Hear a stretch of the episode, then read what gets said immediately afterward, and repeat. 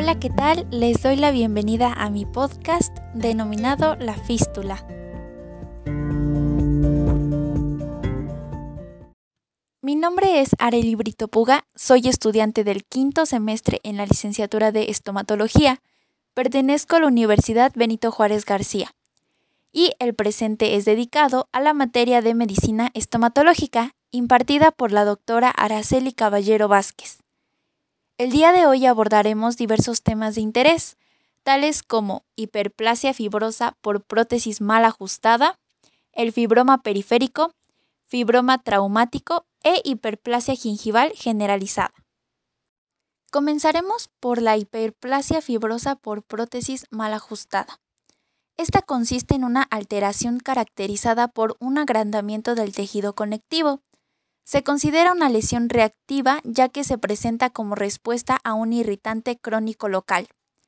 Es una lesión común en pacientes adolescentes y de edad adulta, debido a que su etiología principal se asocia a maloclusión, uso de aparatología protésica u ortodóntica mal ajustada, así como la presencia de biofilm.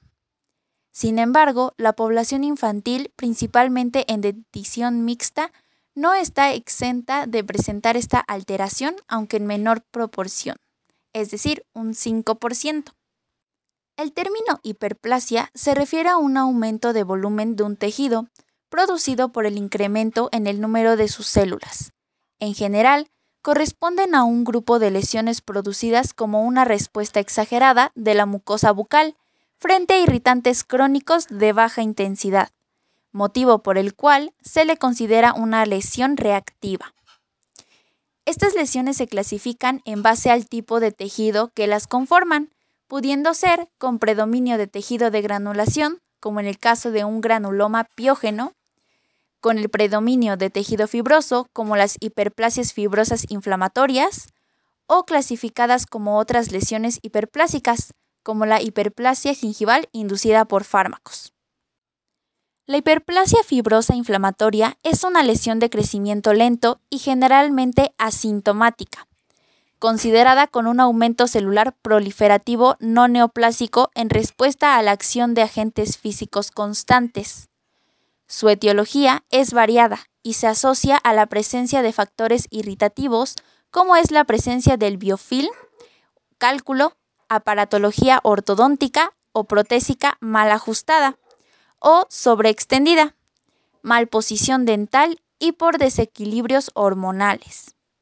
¿Cómo se produce? En las primeras etapas, el agente irritante estimula la formación de tejido de granulación. Más adelante, el tejido comienza a sufrir un proceso de fibrosis.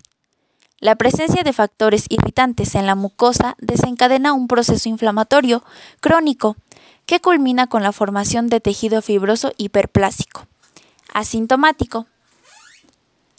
Las lesiones de naturaleza inflamatoria constituyen aproximadamente el 66% de todas las lesiones de la cavidad oral, siendo la mayoría de estas lesiones atribuidas a la mala higiene y al uso de aparatología fija o removible. La mayoría de los casos se han reportado entre la cuarta y sexta década de la vida, y generalmente determinándose una relación directa entre la frecuencia de esta lesión con el aumento del periodo del uso de las prótesis. Esta no presenta predilección por sexo. Sin embargo, se cree que el sexo femenino es más propenso a presentar esta lesión, en una proporción de 5 a 1, lo cual puede deberse al hecho de que las mujeres utilizan más frecuentemente prótesis o aparatos ortodónticos, probablemente por razones estéticas. Puede manifestarse en cualquier localización intraoral, pero la zona más frecuente de su aparición es en la región gingival, seguida por la mucosa vestibular, lengua, labios y paladar. Ha sido relatada con mayor frecuencia en la región del surco vestibular y, en menor proporción, en reborde alveolar lingual de la mandíbula y en la región palatina. Afecta principalmente la zona anterior de la mandíbula y maxilar, aunque también puede afectar con menor frecuencia la zona posterior, no existiendo predilección por maxila o mandíbula. A esta lesión la podemos clasificar por su localización en marginal, es decir, circunscrita en la encía marginal, papilar, se limita solamente a la papila interdental, difusa, afecta a la encía marginal insertada y papilar. La lesión se presenta como un agrandamiento gingival del tejido conectivo de crecimiento lento y generalmente asintomático de color rosado pálido, semejante a la mucosa adyacente. Su diámetro varía de menos de un centímetro a lesiones grandes que pueden afectar la totalidad del vestíbulo. Los casos que se presentan sintomatología están asociados a la ulceración concomitante de la lesión. Se muestra eritematoso si está ulcerado, semejando un granuloma piógeno. La consistencia de la lesión es variada, de firme a flácida.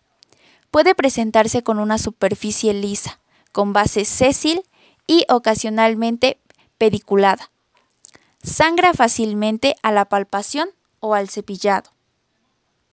Histológicamente caracterizado por una sobreproducción de tejido conjuntivo fibroso, rico en fibras de colágeno y fibroblastos, delimitado por epitelio escamoso superficial. Existe presencia de infiltrado inflamatorio crónico, es decir, linfocitos y células plasmáticas principalmente y ocasionalmente leucocitos polimorfonucleares pueden estar presentes y pocos vasos sanguíneos. El aspecto del tejido conjuntivo varía de acuerdo con el estado de desarrollo de la adhesión. De tejido de granulación inmaduro en lesiones jóvenes a tejido conjuntivo, denso y fibroso en lesiones más antiguas. En muchos casos, una misma lesión puede presentar diferentes aspectos microscópicos. El diagnóstico generalmente es clínico, establecido por la relación entre la causa y consecuencia de la lesión, y por medio de un estudio histopatológico, es decir, biopsia excisional. Ocasionalmente se requiere de exámenes radiográficos para descartar el comprometimiento óseo. Sus principales diagnósticos diferenciales son granuloma piógeno, granuloma del embarazo, fibroma traumático, hiperplasia papilar inflamatoria, granuloma periférico de células gigantes, fibromatosis gingival e hiperplasia gingival inducida por fármacos.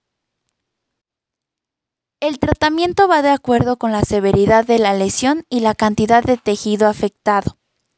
Las lesiones pequeñas pueden ser tratadas de manera conservadora, con remoción del agente, mientras que las lesiones extensas y de larga evolución necesitarán de escisión quirúrgica con posterior biopsia. En cualquier caso, se debe erradicar el factor irritante. El pronóstico es bueno y los índices de recidiva son bajos siempre y cuando el factor irritante sea eliminado.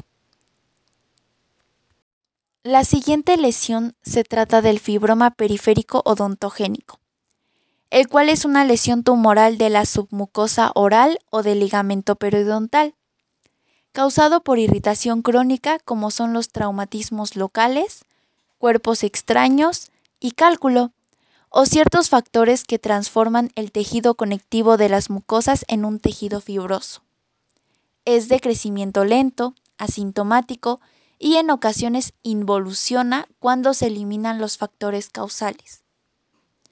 Es considerada como una masa hiperplásica reactiva.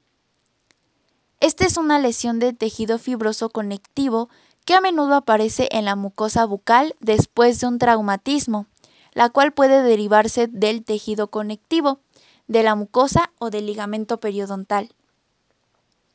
Presenta un proceso crónico subsecuente, una lesión en la que hay reparación excesiva y exuberante, es decir, tejido de granulación y cicatriz.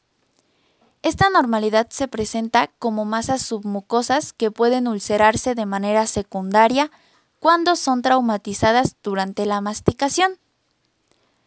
Su color varía desde una tonalidad más clara que el tejido circundante debido al incremento relativo de la colágena, hasta el rojo por el tejido de granulación abundante y bien vascularizado, puesto que las fibras nerviosas no proliferan con el tejido reactivo hiperplásico. Estas lesiones son indoloras. Se desconoce cuál es la razón del proceso de reparación exuberante y excesiva. Puede aparecer a cualquier edad con predilección en adultos jóvenes. Las mujeres sufren estas anomalías con mayor frecuencia que los hombres. La encía anterior a los molares permanentes suelen ser los más afectados. Se presenta como una masa pediculada o sésil de color similar al tejido conectivo circundante. Algunas veces se advierte ulceración sobre la cúspide de la lesión. Es infrecuente que provoque erosión al hueso alveolar subyacente. Histológicamente, el fibroma periférico es una hiperplasia fibrosa focal, también conocida como cicatriz hiperplásica. Contiene bastante colágena, es relativamente avascular y en ocasiones muestra infiltrado de células inflamatorias crónicas de leve a moderado. Básicamente es el homólogo gingival del fibroma traumático que se presenta en otras regiones mucosas. Estas lesiones tienen una presentación clínica muy característica, lo cual hace difícil confundirse. Sin embargo, puede existir cierta superposición con el granuloma telangiectástico y raras veces con el granuloma periférico de células gigantes, cuando estas dos lesiones no tienen un componente vascular prominente. El tratamiento de esta lesión debe manejarse mediante escisión quirúrgica que incluya el ligamento periodontal si es que está afectado. Además, cualquier agente etiológico identificable como cálculo u otro material extraño debe extirparse una escisión quirúrgica hasta el periostio o el ligamento periodontal debe prevenir la recurrencia y la posible malignización. El siguiente es el fibroma traumático. Esta es una hiperplasia fibrosa focal reactiva, causada por traumatismo o irritación local. Esto puede deberse a irritantes como cálculo, placa, márgenes sobresalientes de las restauraciones, aparatología ortodóntica, entre otros. Es un tumor benigno de los tejidos blandos de crecimiento lento. Suelen ser masas sésiles, pedunculadas y asintomáticas. Se le conoce también con los nombres de fibroma de irritación, fibroma inflamatorio, hiperplasia fibrosa focal, nódulo y pólipo fibrosos. El trauma localizado puede ocurrir como episodio único o episodios repetidos, siendo estos menos graves. La infección crónica también puede causar un fibroma traumático. Existe otro tipo de fibroma, el cual se le llama fibroma verdadero, pero este ocurre raramente en áreas orales y maxilofaciales. El fibroma verdadero es un crecimiento que no necesariamente se origina con un potencial trauma. En 1967, Barker y Lucas reportaron una amplia incidencia de estas lesiones en pacientes mujeres, y estas ocurrían entre la tercera a séptima década de la vida. Sin embargo, otro estudio menciona que el fibroma traumático tiene un 69% de predilección por el sexo femenino y se encuentra en la segunda y sexta década de la vida. En una investigación que realizó Barsergar en el 2016 encontró una alta incidencia de fibroma traumático en pacientes diabéticos. Él llega a la conclusión de que esto se ve influenciado por los cambios en la condición ambiental oral, la pérdida de algunos o todos los dientes y el uso de prótesis por parte de estos pacientes, el hábito de fumar, la ingesta de alcohol, la cicatrización retardada y la duración de la diabetes. Se encuentra generalmente en la mucosa del carrillo, en un 29%, seguido de la mucosa labial en un 21.82%. Por lo general, se presenta como un crecimiento único y rara vez mide más de 1.5 centímetros. Otras áreas donde se pueden encontrar son en la cara dorsal de la lengua con un 20% y con menos frecuencia en el paladar duro, obteniendo el 5.45%. La literatura en general ha encontrado que tanto el fibroma traumático, así como el mucosele, son consecuencia de hábitos orales. Esto se debe generalmente a una irritación crónica, como por ejemplo morder las mucosas como el carrillo, labio o lengua, irritación por una cúspide de un diente y o prótesis dentales. El uso de piercings linguales y labiales también ha sido asociado con esta lesión.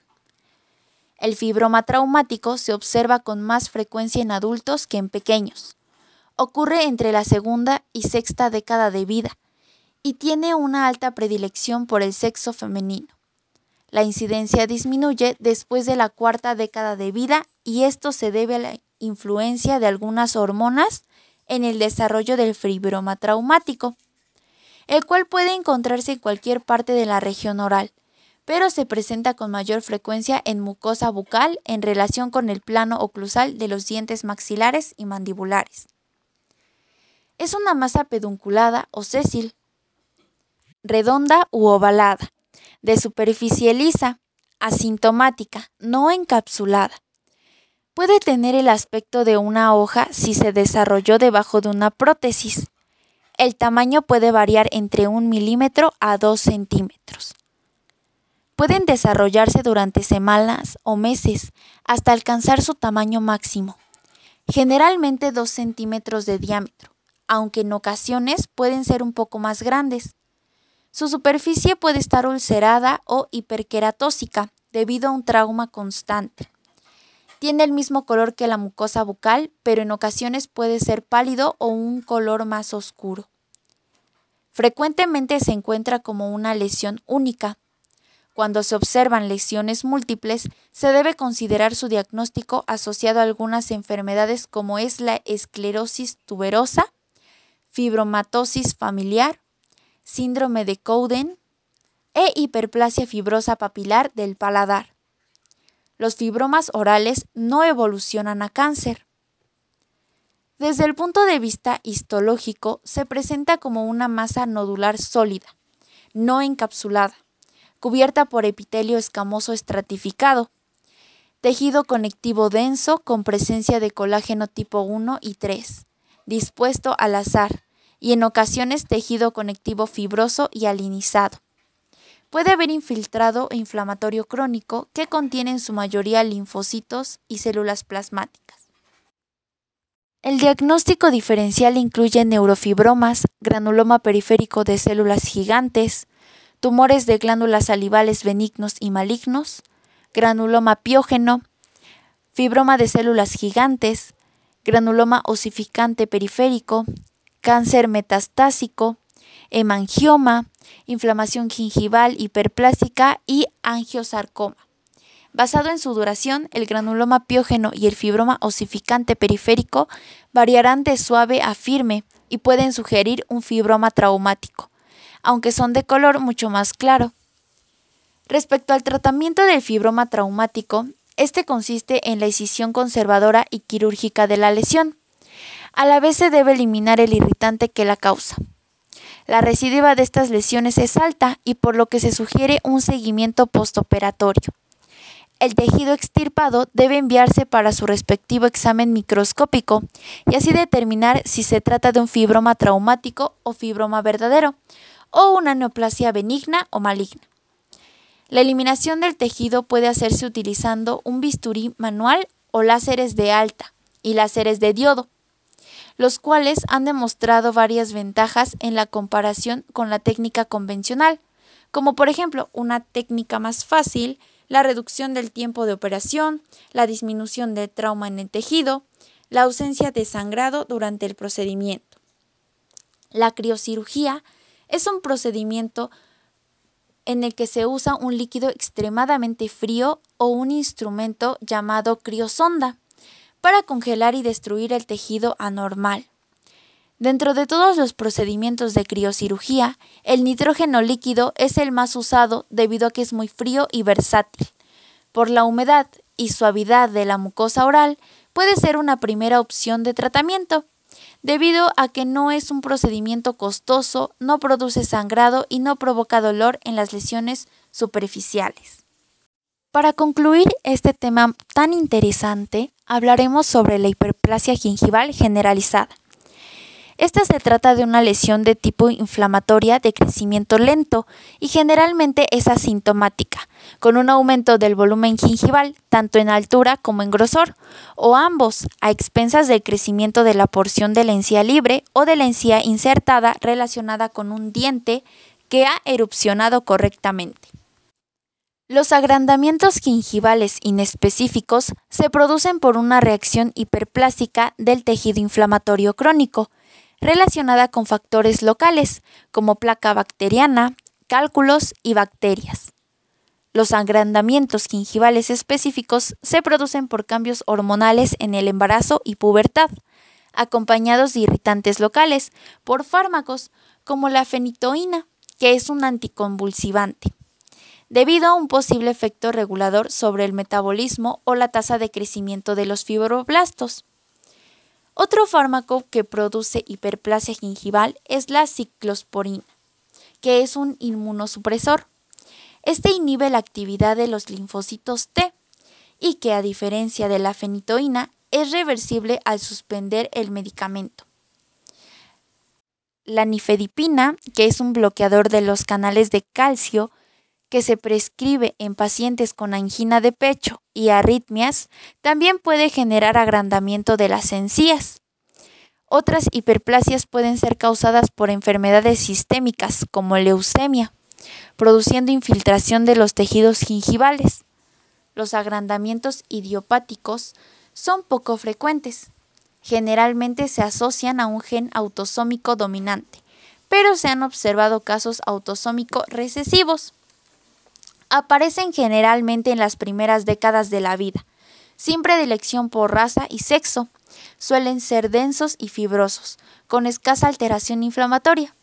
Algunos pacientes presentan antecedentes hereditarios y los agrandamientos pueden aparecer acompañados de hipertricosis, epilepsia, deformidades craneofaciales y retraso mental, o formar parte de algunos síndromes, como es el de Zimmerman Lavan, Cross, Rutherford, Murray Buretic, Drescher y Cowden. Histológicamente se halla un tejido conectivo denso y rico en fibras colágenas, epitelio denso e hiperplásico, con largas crestas epiteliales. Ocasionalmente se ven calcificaciones distróficas, ulceraciones y componente inflamatorio. Clínicamente, la hiperplasia gingival idiopática comienza con un agrandamiento indoloro globular en el margen gingival vestibular y lingual, y en las papilas interdentales, a medida que la lesión progresa, las inflamaciones de la hiperplasia marginal y papilar se unen y pueden transformarse en un repliegue macizo del tejido, que llegue a cubrir una parte considerable de las coronas y puede dificultar la oclusión. Cuando no hay inflamación, la lesión es firme, de color rosado pálido y presenta una superficie finamente lobulada que no tiende a sangrar. Los tejidos hiperplásticos se proyectan de manera especial desde abajo del margen gingival del que están separados por un surco lineal. Diagnóstico diferencial. Podría corresponder a una gingivitis hiperplástica idiopática hiperplasia inducida por drogas, alteraciones hormonales, fibromatosis o procesos neoplásicos. Debe realizarse siempre la biopsia correspondiente en cada tejido anormal que se elimine de la boca. Se requiere un diagnóstico interdisciplinario para establecer el tratamiento adecuado, dar un seguimiento periódico basado en el examen completo de la cavidad bucal, reforzar medidas de control de placa bacteriana y el retratamiento quirúrgico en caso de recidivas. Se necesitan más estudios de investigación para clarificar la etiología y mejorar la eficacia del tratamiento. La hiperplasia gingival se clasifica según su etiología. Primero tenemos el agrandamiento gingival inflamatorio, que puede ser crónico o agudo. En segunda instancia, tenemos el agrandamiento gingival medicamentoso por fenitoína, ciclosporina A y nifedipina. El número 3, agrandamientos gingivales de base genética, como la fibromatosis gingival hereditaria, mucopolisacaridosis Struch-Weber, entre otros. Número 4. Agrandamientos gingivales reactivos, déficit de vitamina C, como en el embarazo, enfermedad de Crohn, granuloma de células gigantes, granuloma piógeno. Número 5. Agrandamientos gingivales tumorales, tumores benignos en leucemia, linfomas y tumores malignos. La valoración por grados del agrandamiento gingival va del grado 0, es decir, no hay signos de agrandamiento gingival. El grado 1 corresponde al agrandamiento confinado a la papila interdental. El grado 2, el agrandamiento abarca papila y encía marginal. El grado 3, el agrandamiento cubre tres cuartos o más de la corona. El tratamiento para el agrandamiento gingival se basa en la causa de este y en los cambios patológicos subyacentes. Cuando solo son inflamatorios, se pueden tratar con procedimientos locales y la higiene bucal minuciosa evita su recurrencia. Cuando las condiciones sistémicas o desconocidas son responsables de manera parcial o total, la eliminación quirúrgica es la indicada pero la persistencia de los factores etiológicos produce usualmente recurrencia. Como las causas de los agrandamientos gingivales son distintas, el tratamiento de cada forma se considera de manera individual. Tratamiento no quirúrgico de raspaje, alisado y profilaxis. Mediante el raspado procedemos a la remoción de todos los depósitos acumulados sobre la superficie dental, tales como la placa bacteriana, cálculo supragingival y cálculo subgingival. Si no se retira de una manera correcta, estos depósitos seguirán la inflamación. La profilaxis se hace una vez terminando todo el procedimiento mencionado con una pasta profiláctica. Métodos y técnicas quirúrgicas específicas de la hiperplasia o agrandamiento gingival. La gingivectomía es el procedimiento quirúrgico que elimina la pared blanda de la bolsa. Mediante una incisión a bisel externo, se puede realizar una gingivectomía con bisturí periodontal, cirugía con rayos láser, electrocirugía, cirugía interna con colgajos biselados.